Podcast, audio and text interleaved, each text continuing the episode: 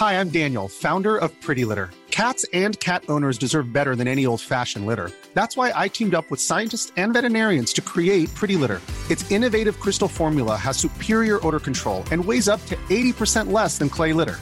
Pretty Litter even monitors health by changing colors to help detect early signs of potential illness. It's the world's smartest kitty litter. Go to prettylitter.com and use code ACAST for 20% off your first order and a free cat toy. Terms and conditions apply. See site for details.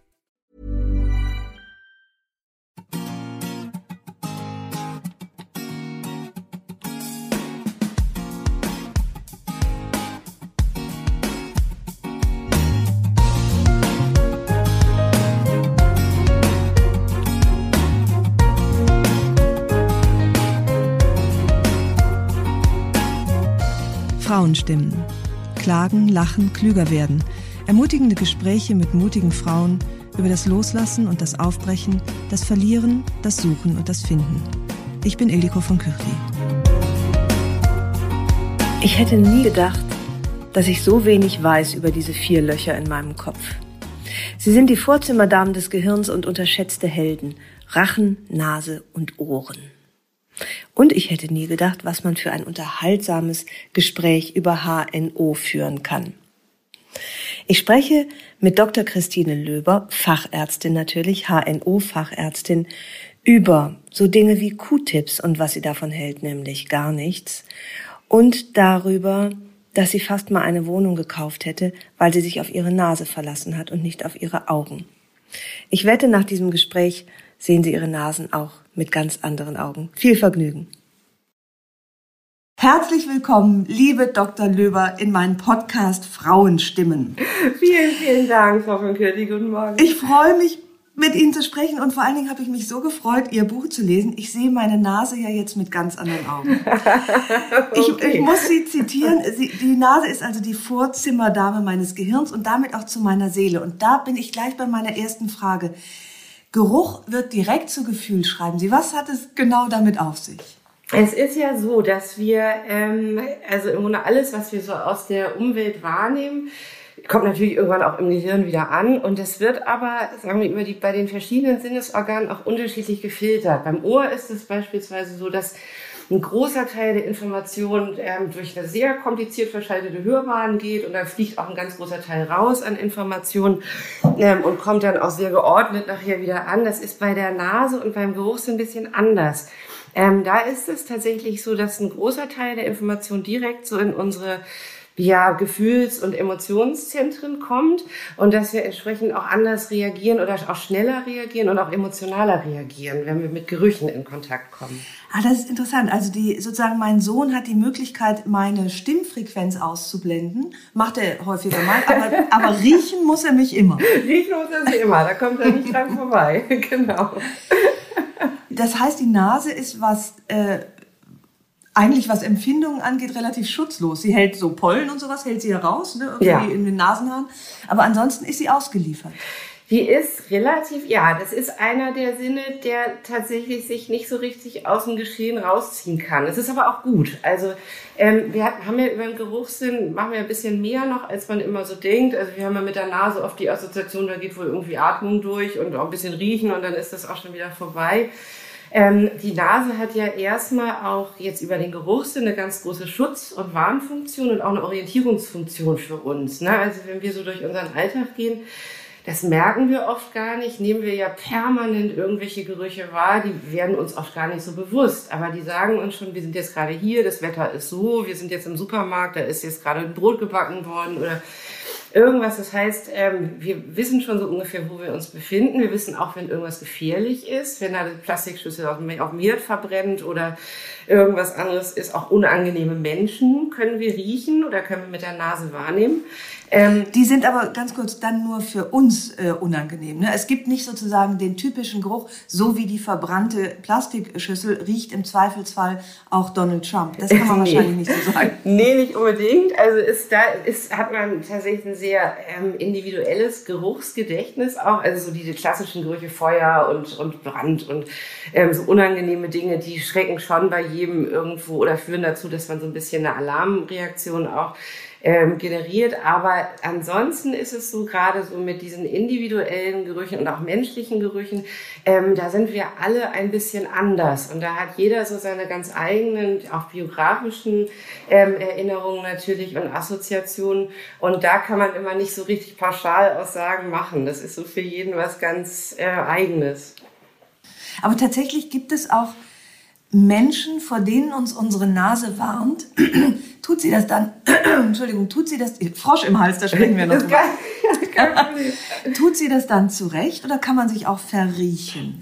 Man kann sich bestimmt verriechen. Also ich würde mich auch, gerade wenn es so um Zwischenmenschlichkeit geht, würde ich mich jetzt nicht ausschließlich auf irgendwelche äh, Geruchsphänomene verlassen. Ähm, wir kriegen das ja oft auch gar nicht so mit. Also so diese, die, das Wahrnehmen von menschlichen Gerüchen ist ja was, was oft so unterbewusst abläuft. Das merken wir in, in großen Teilen gar nicht. Es ist zwar so, ähm, dass wir bestimmte Vorlieben für Menschen haben können, je nachdem, wie so der Eigengeruch des anderen ist. Also man hat so in Studien auch gesehen, dass äh, Menschen sich mögen, wenn die, oder Frauen und Männer sich mögen, darum geht's ja immer, ähm, dass die sich äh, attraktiver und anziehender finden, wenn die genetisch relativ unterschiedlich sind, was ja so allein äh, evolutionsbiologisch auch Sinn macht. Ähm, aber das sind Dinge, die uns jetzt nicht so bewusst werden. Das heißt, es kann sein, dass ich vielleicht spontan jetzt jemanden treffe und so vom Geruch her wahrnehme, ich mag den vielleicht irgendwie nicht so gerne. Alles andere an dem ist aber völlig sympathisch und nett und so. Da würde ich schon immer gucken, gibt's auch andere Dinge als eine kleine Geruchsinformation, die mir vielleicht so ein spontanes Gefühl erzeugt. Wenn dieses spontane Gefühl allerdings so ist, dass ich sage, okay, ich mag den einfach nicht und kann jetzt auch gar nicht so richtig sagen, warum, dann ist das so. Ne? Dann kann man da auch nicht so viel dran machen. Ja, da muss man auch nicht krampfhaft drüber hinwegriechen. Dann kann man jemanden eben nicht riechen und, und äh, kann das vielleicht dann doch auch als vielleicht wertvollen Hinweis nehmen. Genau, das, genau. Das ist natürlich eine Sache immer noch so mit der künstlichen Beduftung, wenn man da wieder hinkommt. Das ist natürlich manchmal tatsächlich ein Problem, wenn man jemanden trifft, der wirklich irgendwie, den man mag und den man auch gut findet und der hat jetzt ein blödes Parfum. Das ist nochmal wieder so eine andere Sache, die ist immer, das ist doof, wenn das passiert. Ähm, das ist ja auch wieder so, dass da jeder so seine eigenen Vorlieben auch so im Duftbereich hat. Und das gibt's gar nicht so selten, dass man dann jemanden so ein bisschen abschreibt, weil er einfach das falsche Parfüm trägt. Gibt's durchaus immer mal wieder. Das ist, das, das ist aber ja leicht. Das ist leicht, genau. Das kann man wieder gerade rücken, genau. Ich finde daran an, an, die, äh, an äh, solchen, nicht nur natürlich an künstlichen Düften, aber dabei fällt mir das Stichwort Azaro ein. Ich weiß nicht, ob Sie dieses Rasierwasser kennen. Das war, äh, als ich noch äh, ständig frisch verliebt war, vor, äh, wann war denn das jetzt? Mal gucken, so, also vor 30, 35 Jahren. Da hatten, hatten das sehr viele Männer trugen Azaro. Ja. Und heute ist das nicht mehr so in. Aber wenn ich jemanden rieche, dem könnte ich kilometerlang ja. nachlaufen, äh, Azaro, weil das so viel Erinnerungen ja. in mir weckt. Also daran merkt man auch, wie eng äh, einfach Gefühl, Hirn, Erinnerung und Geruch äh, verbunden sind. Ja, das ist macht eine ganz, ganz, ganz große Abspeicherung auch. Also wir nehmen das, also wir nehmen ganz viele Düfte wirklich ganz tief im Gehirn sozusagen auch auf und ähm, rufen das auch wieder ab. Also da können wir auch wenig gegen machen. Das, was gespeichert wird, ist da auch gespeichert und ist eben auch immer mit einer emotionalen Komponente eigentlich gespeichert. Und ähm, das ist bei ganz, ganz, ganz vielen Menschen so, dass die aus der Vergangenheit einfach Dufterinnerungen haben die so in kleinen Teilen zum Teil, also auch nur so in, in Duftanteilen irgendwo wieder auftauchen und man dann denkt, wieso, ich, also jetzt erinnert mich das an, an dieses und jenes, aber ich bin doch hier gerade in einer ganz anderen Situation.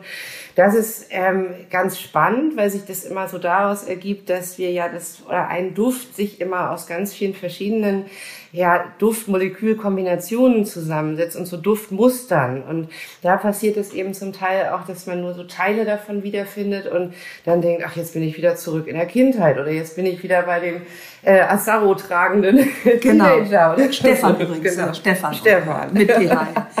Äh, Sie schreiben ja auch ganz wunderbar, dass die Nase dadurch auch perfekt geeignet ist, um uns zu manipulieren. Und Sie erzählen äh, von dem Haus, das Sie fast gekauft hätten.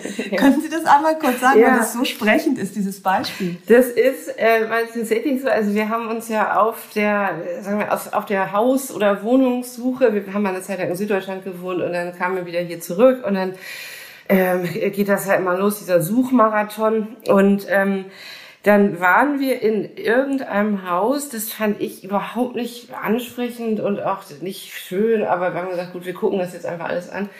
Und das roch so toll. Da ist man reingekommen und hat gesagt, ah Mensch, das ist, sah das so blöd aus von außen und von innen auch, aber das ist, macht so eine ganz angenehme Stimmung. Ähm, und da hatte jemand einen Kuchen gebacken. Und ähm, das ist immer eine Sache, so diese, äh, ja, diese Geruchsatmosphäre von äh, Kuchen oder auch so Backstube und so.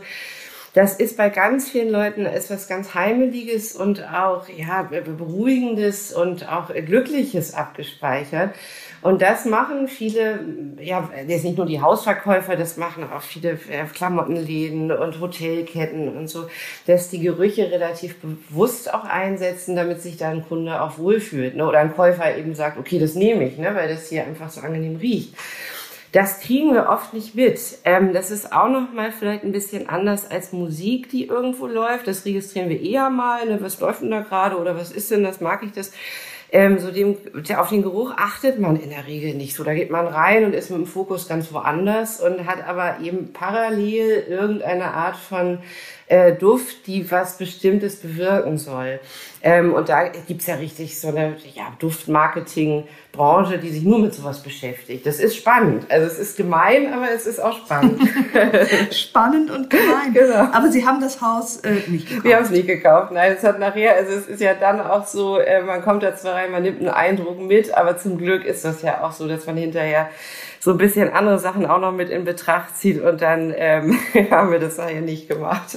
genau. Was Sie geschrieben haben, sehr, sehr lustig. Es gibt anscheinend, äh, natürlich haben unterschiedliche, jeder Mensch hat andere Erinnerungen und verbindet andere Gerüche mit guten oder schlechten äh, Erinnerungen. Also jemand, der beim Apfelkuchen, nach dem Apfelkuchen zum ersten Mal gebrochen hat, mhm. hätte das Haus wahrscheinlich äh, nicht genommen. genau. äh, oder bestimmt nicht genommen. Äh, Sie sagen, Vanille ist sowas wie die Fahrstuhlmusik unter den Düften da habe ich so kaputt gelacht. Also das scheint ein Geruchsaroma zu sein, auf das sich die meisten Nasen einigen können. Ja, das ist, ich mag das überhaupt nicht. Also ich fliege raus aus diesem, äh, aus dieser Gruppe. Ich kann das nicht riechen. Ich finde es völlig unangenehm mit Vanille.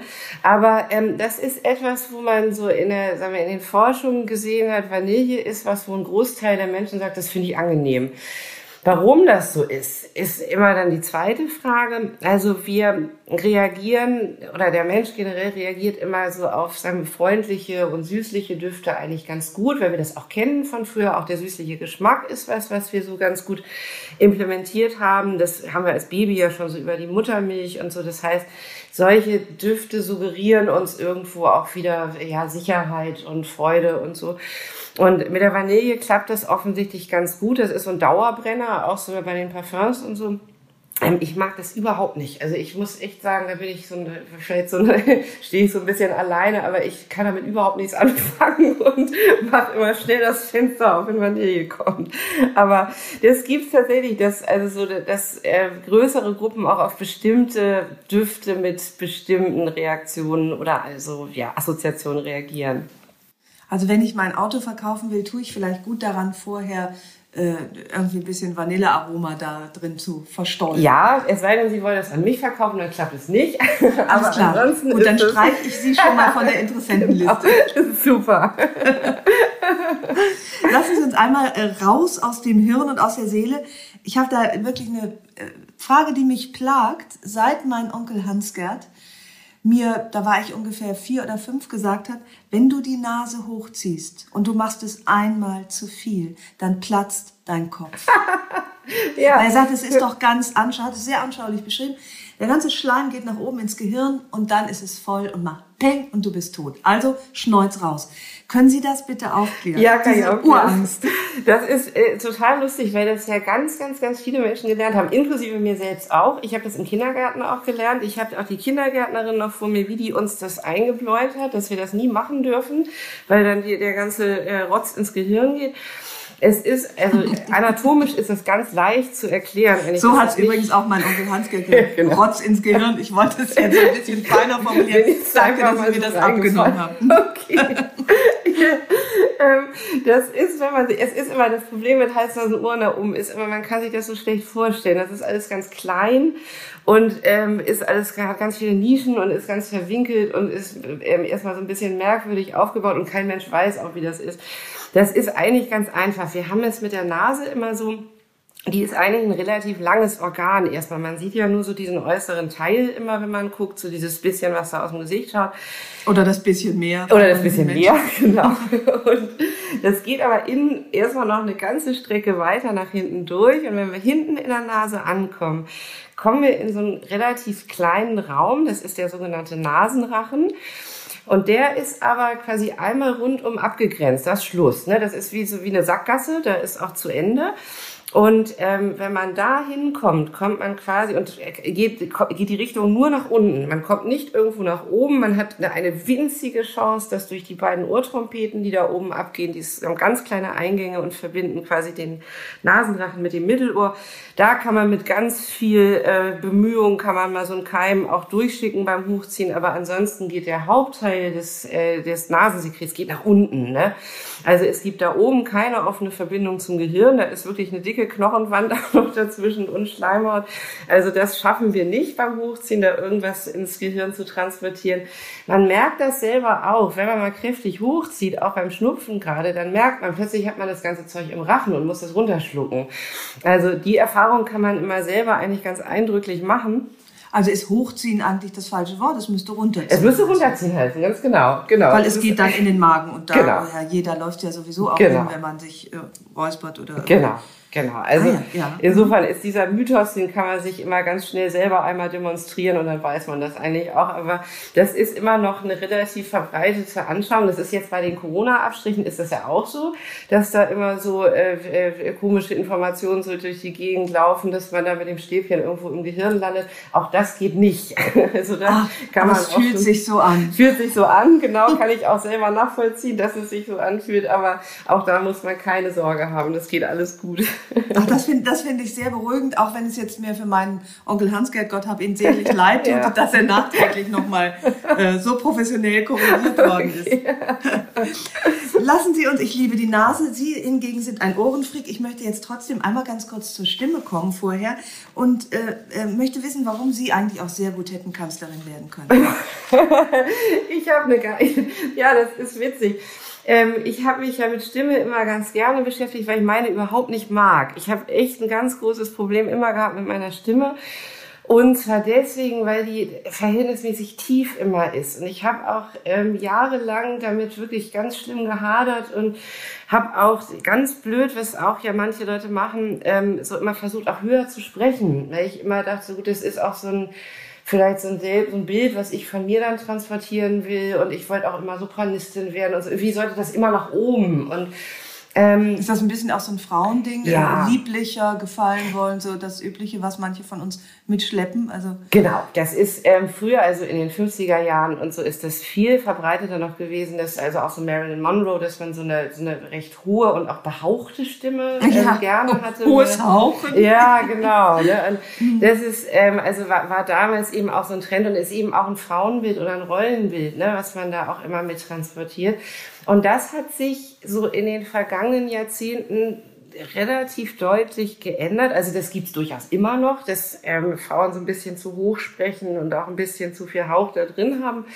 Ähm, aber so die, die durchschnittliche Tonlage der Frauen ist runtergegangen ne, in, den, in den letzten Jahrzehnten. Und ähm, es ist auch äh, interessant, dass so Frauen. Moment, aber da muss ja. ich einmal zwischenfragen. Und zwar nicht äh, sozusagen biologisch abgesenkt, sondern dass Frauen sich trauen, äh, so, so zu sprechen, wie sie gemeint ja, sind. Ja, genau. Es hat ah, sich ja, an den nichts mhm. verändert. Frauen sind auch nicht wesentlich größer geworden als früher. Also da ist jetzt in der Stimmbandlänge nicht besonders viel passiert. Also da hat man keine Erklärung dafür, ähm, die das begründen würde. Aber es ist natürlich so im Zuge der Emanzipation, die ja immer noch viel, viel zu weit zurück ist. Aber es ist schon so, dass viele Frauen auch merken, gut, ich kann so zu meiner Stimme eventuell auch mal stehen. Und ähm, ich kann auch das ausdrücken, was ich so mit meiner Stimme auch machen kann. Und es ist vor allen Dingen so, dass man so in Untersuchungen gesehen hat, dass Frauen, die mit einer tieferen Stimme so in beruflichen äh, Situationen auftreten, ähm, dass denen auch mehr Kompetenz zugesprochen wird. Das ist wie bei den Männern auch. Ne? Das kennen wir auch. Aus, also kann man in den Fernsehsendungen auch immer ganz gut beobachten. So die langsamen und tiefen Sprecher, die werden ernster genommen. Ne? Die wirken kompetenter, die wirken erstmal so, als hätten sie Ahnung davon, haben sie häufig auch nicht. Aber genau, das muss man einmal sagen. Das heißt genau. nicht, dass sie automatisch mehr Ahnung haben, aber die, aber die tiefe Stimme verschafft ihnen einen Aufmerksamkeitsvorteil oder genau. Ja. Das ist mhm. also man, man nimmt die Leute ernster, wenn sie wenn sie tiefer sind und das ist eben auch so bei den, äh, bei den Frauen in der Politik ist das so, dass zum Teil ja richtig auch gelernt wird, dass die Stimme runtergeht. Und das ist klar, die haben natürlich auch ähm, Sprech-, Sprech und Sprachcoaches und so und lernen das natürlich auch richtig. Und da ist das ja auch ein Teil der Ausbildung, ne, dass man sagt, jetzt nicht hier oben irgendwo ähm, in der Höhe rumfiepsen, sondern wirklich auch in einer kompetenten und auch tieferen Stimme dann ähm, die Reden halten. Ähm, aber ähm, es ist auch nicht nur angelernt, es ist schon so, dass so die mittlere Sprechstimmlage, die ist bei den Frauen oft nicht so hoch, wie die selber das einschätzen. Und das ist für einen selber oft eine ganz interessante Überlegung oder auch mal selber vielleicht was, was man so ausprobieren kann, dass man guckt, wo bin ich denn mit der Stimme eigentlich? Also ist das meine richtige Stimme oder ist eigentlich so eine angenehme Stimmlage doch ein bisschen tiefer? Und ähm, das kann man immer selber auch ganz gut ausprobieren, indem man einfach mal, da geht man einfach alleine in irgendein Zimmer, wenn einem das zu unangenehm ist, einfach nur mal so ein bisschen vor sich hin brummt und auch guckt, wo ist es für mich einfach, wo ist es angenehm, wo muss ich nichts anspannen. Ähm, und da findet man mitunter eine andere Stimmlage als die, die man eigentlich so im, sagen wir auch gerade so im, im zwischenmenschlichen Verkehr so benutzt. Das ist ganz spannend, sollte mal jeder gucken. Das stimmt. Ich habe einmal äh, auch so ein äh, Sprachtraining äh, gemacht ja. an der Schauspielschule. Also nicht, ich wollte nicht Schauspielerin werden, das war für ein Experiment. Und da haben die eine Übung gemacht. Ich habe sie dann Nutella-Übung genannt, weil es hieß, denken Sie an etwas, was Sie gerne mögen. Ja und äh, da kam mir komischerweise nicht Salat ohne Dressing in den Sinn, sondern Nutella. Und machen sie dann. Mm, genau, genau. Mm. Das und das mache ich jetzt immer, bevor ich auftrete, mache ja. ich meine Nutella-Übung, um meine Stimmlage ja. zu finden. Und das ist tatsächlich ganz interessant, wie man so, mm, also man kommt dann wirklich runter mit der Entspannung, genau. mit der zunehmenden Entspannung der äh, Stimmbänder. Sie haben ja auch festgestellt, beziehungsweise eine Studie oder eine, einen Beobachter zitiert, der festgestellt hat, dass Angela Merkel über die Jahre auch immer tiefer gesprochen hat. Genau, genau. Das ist, hat einer beobachtet. Das ist auch interessant. Also passt natürlich auch so zu der, sagen wir, zu der Karriere. Auch, dass man sagt, da ist jetzt jemand, der eine immer wichtigere Position auch eingenommen hat so in seinem Leben. Ähm, und das ist ganz spannend auch zu beobachten, wie dann so, so, ja, mit der, mit einer zunehmenden Machtposition die Stimme auch runtergeht, ne? Und man eben auch irgendwann wahrscheinlich auch in so da reinkommt und auch sagt, gut, das ist für mich jetzt auch normal, ne? In dieser Stimmlage zu sein ähm, und mich nicht mehr irgendwo oben zu bewegen. Ähm, und das sind tatsächlich total spannende Themen immer, auch wenn man so ähm, gerade die Menschen, die so täglich wichtige Nachrichten verbreiten müssen und auch äh, unangenehme Nachrichten mal überbringen müssen und an denen auch viel hängt, ähm, dass man sieht, wie die Stimme darunter geht. Ist stark. Das hat wahrscheinlich auch mit zunehmender Selbstsicherheit zu tun, ne? dass die, ich nehme mal an, dass Angst oder Aufgeregtheit die Stimme eher, die Stimmbänder verkrampft und dass man dann auch eher nach oben rutscht. Das ist so, das ähm, kann man selber auch mal gucken, wenn man ähm, wenn das mal vorkommt, wenn man mal wirklich sehr wütend ist und auch anfängt zu schreien oder auch lauter spricht. Ganz anderes Beispiel auch bei den Lehrerinnen und Lehrern. Ähm, die müssen ja auch immer gegen einen sehr hohen Geräuschspiegel auch gegen an. Und wenn da quasi mehr Stress ist und mehr Alarm ist, ähm, auch so im normalen Leben, wenn man emotional gefördert ist, dann geht die Stimme oft hoch. Ähm, und auch Lautstärke ist oft verbunden mit einer, ähm, ja, mit einer Erhöhung der Tonlage. Das ist blöd. Ähm, da, das ist auch eine Sache, wo man selber so ein bisschen mal drauf achten kann. Ähm, also man soll jetzt auch nur nicht den ganzen Tag immer rumschreien, aber ähm, wenn man, ähm, also, Sie haben nicht zwei Söhne wie ich, sonst würden es nicht so leichtfertig sein. Ich, ich, hab das, ich war jetzt ein bisschen cool und wollte mal so tun, als wäre ich hier den ganzen Tag immer ganz leise mit den Kindern. ich habe direkt vor diese, bevor wir angefangen haben zu sprechen, habe ich hier noch mal sehr laut von oben runter Erstmal alle zusammengeschrieben. mit tiefer Stimme. Richtig, ganz genau. Das kann ich aber mittlerweile gut.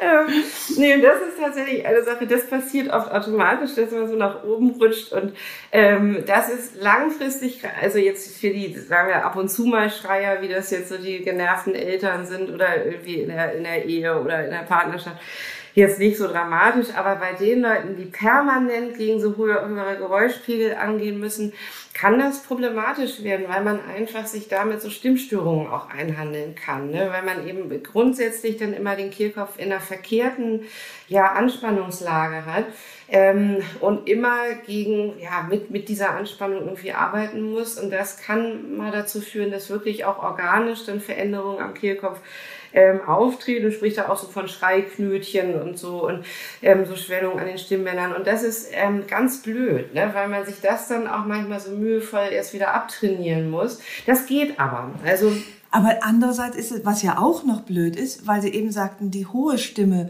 wird nicht mehr als besonders kompetent wahrgenommen. Den Eindruck habe ich ja selber auch. Je mehr ich kreischend durchs Haus laufe, hochstimmig, äh, äh, laut, aber hoch, genau. desto äh, mehr verschließen sich Männerohren. Genau, das nehmen die nicht ernst. Das ne? nehmen das sie nicht ist, ernst. Genau, ne? das ist ein ganz, ganz schneller, das ist ein ganz äh, unangenehmer Effekt andersrum, auch weil es natürlich auch sehr, sehr, sehr kompetente Frauen gibt, die einfach von Natur aus eine höhere Stimme haben.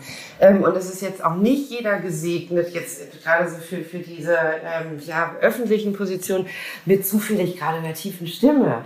Und ähm, da ist es schon manchmal, das ärgert mich auch, ähm, dass man manchmal auch so in politischen Diskussionen wo Frauen auftreten, die das sehr, sehr gut machen und wo man wirklich denkt, das ist klasse, was die sagt und das ist alles vernünftig. Und vom Eindruck hier jetzt, also ich gucke ja immer dann auch noch aus bisschen mit diesem Stimmlinkwinkel mit. Und dann ich manchmal, und die sitzen, sitzen die drei Typen da drum und nehmen das nicht ernst. Ne? Und gar nicht deswegen nur, weil die irgendwas äh, Blödes gesagt hat, sondern einfach, weil der Stimmklang so ist. Da würde ich aber immer sagen, bloß jetzt nicht stressen ähm, und auch wenn man mit einer hohen Stimme gesegnet ist, was ja total schön ist. Ich wollte die immer haben, das ist ja alles gut ähm, ist es schon natürlich auch jetzt nicht ausschließlich der Stimmklang, der dann irgendwie der, der Trick ist. Ne? Also es ist schon auch immer das, was man da selber auch transportiert, was für eine Person da spricht und auch äh, was die sagt, was inhaltlich da äh, kommuniziert wird. Also da kann man sich schon auch drauf verlassen. Und wichtig ist auch dann andersrum nicht zu sagen, ich muss jetzt krampfhaft irgendwie tiefer sprechen, damit mich jemand irgendwie ernst nimmt. Ähm, da muss man immer bei sich bleiben. Ne? Das ist so für die Stimme eigentlich das, oder auch so für, für die Persönlichkeit das Allerwichtigste, dass man weiß, okay, das bin ich das ist meine Stimme, das sage ich jetzt und das ist dann auch gut. Ja. Also Trotzdem, ähm, es, es gibt ja viele Sachen, die von der Natur aus gemein sind äh, und die einen ohne dass man möchte, in Vorteil oder Nachteil genau. setzen. Und da ist dann einfach eine etwas tiefere Stimme. Da hat man ein bisschen äh, unverdient vorher Lorbeeren bekommt. Das äh, ist dann einfach so. Man muss aber auch dazu sagen, das sind jetzt, das sind jetzt Studien. Das, da sind mal ein paar Leute untersucht worden und da hat mal einer was beobachtet. Aber ich würde das immer gar nicht, also grob kann man das sagen für eine große Masse. Ich würde das immer gar nicht auf einen, wie bei allen Studien gar nicht auf einen Einzelnen übertragen und so als Grundregel immer sagen, man selber ist gut, so wie man ist, man macht es auch gut und wenn man da zufrieden ist, alles prima. Ja, und die eigene Stimme finden, das genau. denke ich ist auch wichtig. Ja. Jetzt möchte ich noch, wir haben ja ein, großes Gebiet abzugrasen. Sie sind ja äh, ein Ohrenfreak. Was genau äh, fasziniert Sie so an diesen beiden Löchern im Kopf da an der Seite? Ich habe, es ist ganz zufällig, also was, ja, was heißt Freak? Ich habe irgendwie immer ja so ein merkwürdiges Interesse für Ohren gehabt. Ich kann auch nicht sagen, woher das kommt. Ich bin jetzt eine große, ja, was ich, Musikhörerin und, Musik, und, und Musikerin, auch eine zwar sehr schlechter, aber ich mache das unheimlich gern. Und das kann sein, dass das auch was damit zu tun hat. Irgendwie, also ich bin so, so sehr akustischer Mensch sozusagen. Und ähm, ich habe eine Erfahrung mal gemacht, im, ähm, da war ich im Studium, noch zu Ende des Studiums, das habe ich in dem Buch auch irgendwo geschrieben. Ähm, da hat uns mal so in dem HNO-Kurs ein, der damalige Chefarzt in der HNO-Klinik in Lübeck, der ist ähm, für uns quasi vom Operationstisch äh, weggegangen und abgetreten und hat uns ein wunderschönes Bild von einem Ohr gemalt, so in 3D. Das ist unheimlich schwer. Also ein Ohr aufzumalen, ich mache das in der Sprechstunde auch, aber wirklich wie so ein dreijähriges Kind. Und der hat so eine unfassbar gute Zeichnung davon gemacht. Und dann dachte ich so, was ist denn das eigentlich für ein Organ? Das ist ja Wahnsinn. Und habe dann so ein bisschen angefangen, mich auch mehr damit zu beschäftigen und habe dann auch so später immer gern so die Mittelohroperationen mit angeguckt und also wie dieser ganze Apparat eigentlich so funktioniert und ähm, finde das äh, weiterhin unheimlich faszinierend, was da passiert und auch wie so eine Hörbahn funktioniert und auch was wir alles darüber nicht so genau wissen. Da sind ja ganz viele Rätsel auch immer noch dabei.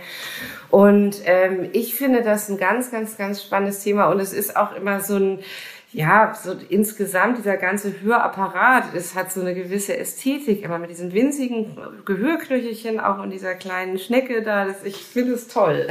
Also, Sie schreiben auch in Ihrem Buch ganz un, un äh, Zusammenhänge zwischen Schmecken und Hören, äh, Chips, die knacken. Genau. Wenn, sie nicht, wenn man sie nicht knacken hört, dann denkt man, sie seien nicht frisch. Also das ist tatsächlich auch natürlich alles ein sozusagen ein Hand in Hand unseres HNO-Apparates, was einem manchmal gar nicht so bewusst ist. Sehr schön schreiben Sie auch über den Ohrensex, genau. den man aber lassen soll. Können Sie da vielleicht nochmal? Ja. ja. Es ist, da geht es um diese, äh, um diese blöden Q-Tips, die mal jemand erfunden hat. Q-Tips, das ist ja witzig, also wir so als HNO-Fachgruppe, wir sind ja überhaupt keine Freunde davon und denken dann aber auch immer, dass das alle Leute auch wissen, dass man die gar nicht nehmen soll für die Ohren. Das wissen aber im richtigen Leben dann doch immer gar nicht so viele Menschen. Es ist ja so, dass der, also jetzt kommt das Thema Ohrenschmalz, das finden auch alle immer eklig. Ohrenschmalz ist ein super Zeug. Also ich werbe immer für Ohrenschmalz, da denken auch alle, ich bin verrückt. Aber es ist ja tatsächlich so. Das ist ein ganz äh, faszinierender Stoff, der ganz viele äh, tolle Eigenschaften hat. Der er schützt ja unser quasi diesen Eingang auch, ne, das Ohr vor allen möglichen Eindringlingen, vor Bakterien, vor anderen Keimen und so und sorgt auch dafür, dass der Gehörgang gesund bleibt, dass wir eine Schutzfunktion haben. Und das sehen ja aber viele Leute so als Dreck. Das wird oft so, da muss ist Schmutz drin und der muss jetzt raus und ähm, das finde ich immer ganz traurig. Da kriege ich immer richtig auch so Ohrenklingeln, wenn ich das höre und sag, äh, hake da immer auch sofort ein. Da muss ich immer erstmal einen Vortrag halten in der Sprechstunde über Ohrenschmalz. Das ist mir immer sehr wichtig. Und ähm, das ist immer so, dass also dieser, dieser Reinigungswahn für die Ohren, der, den gibt es irgendwie. Also dass man immer das Gefühl hat, man muss die ständig sauber machen. Ähm, Im Grunde genommen muss man das überhaupt niemals. Also es gibt ganz wenige Gründe, warum man seine Ohren reinigen muss. Das Gute an den Ohren ist, die machen alles alleine eigentlich. Also der Gehörgang ist schon so angelegt und auch im Zusammenspiel da mit seinem Ohrenschmalz, dass es von alleine raustransportiert wird. Da muss man nichts dran tun. Ähm, und das ist so ein ganz normaler Kreislauf, der findet die ganze Zeit statt. Und im besten Fall geht man sein ganzes Leben überhaupt nie mit irgendwas in das Ohr rein und muss auch deswegen nicht zum Ohrenarzt, um das durchspülen zu lassen. Jetzt gibt es allerdings so ein paar Einzelpersonen, die haben ein bisschen Besonderheiten mit dem Ohr. Die haben dann einen engen Gehörgang oder tragen ein Hörgerät, das ist häufig. Oder sind so schnarchgeplagte Menschen, die einen Partner haben, der dann nachts immer so sägt und mit Ohrstöpseln arbeiten müssen. Das sind so Leute, wo dieser Ohrenschmalzabtransport schlechter stattfindet mitunter oder auch voroperierte Ohren. Da braucht man tatsächlich manchmal so ein bisschen Unterstützung. Das macht aber im besten Fall tatsächlich jemand, der dann da auch reingucken kann und das unter Sicht auch macht weil man mit diesen Ohrstäbchen so angenehm das ist. Manche empfinden das ja wirklich als so, so ähnlich wie eine äh, sexuelle Befriedigung, ja. wenn die da mit ihrem Stäbchen da im Gehörgang sind. Ja, es gibt so eine seltsame, wenn man einmal damit angefangen hat, dann kann man irgendwie nicht mehr so genau. richtig aufhören. Genau. Deswegen, ich finde das einen wirklich wertvollen Hinweis. Äh, Hände weg vom Ohrenschmalz und Q-Tips, ja, also höchstens mal, wenn man mit der Wimperntusche mal genau. was daneben gegangen ist. Super. Ne? Genau. Ja. Würde ich immer dafür empfehlen, finde ich ganz toll oder auch für irgendwelche komischen Haushaltsreinigungen, wo man nicht hinkommt, sind die ganz prima. Aber so für, für, für die Ohren bitte einfach nicht nehmen. Liebe Frau Dr. Löber, ich bin selten in äh, äh, einer halben Stunde so viel klüger geworden oh, wie in der letzten. äh, und ich, hab, ich muss wirklich allen, die das hören, ihr Buch immer der Nase nach nochmal äh, ans Herz, an die Ohren äh, äh, legen, weil das auf so, so unterhaltsame und lustige Weise so viel Interessantes, Unerwartetes über äh, unseren HNO-Apparat äh, äh, rüberbringt. Das, das ist wirklich mich. eine köstliche Unterhaltung. Und ich danke Ihnen sehr und äh, ich freue mich für meine Nase, für, meinen Ohr, für meine Ohren, für meinen Rachen, dass ich dieses Gespräch führen durfte und äh, ich alles Liebe wünsche ich. Tschüss. Tschüss.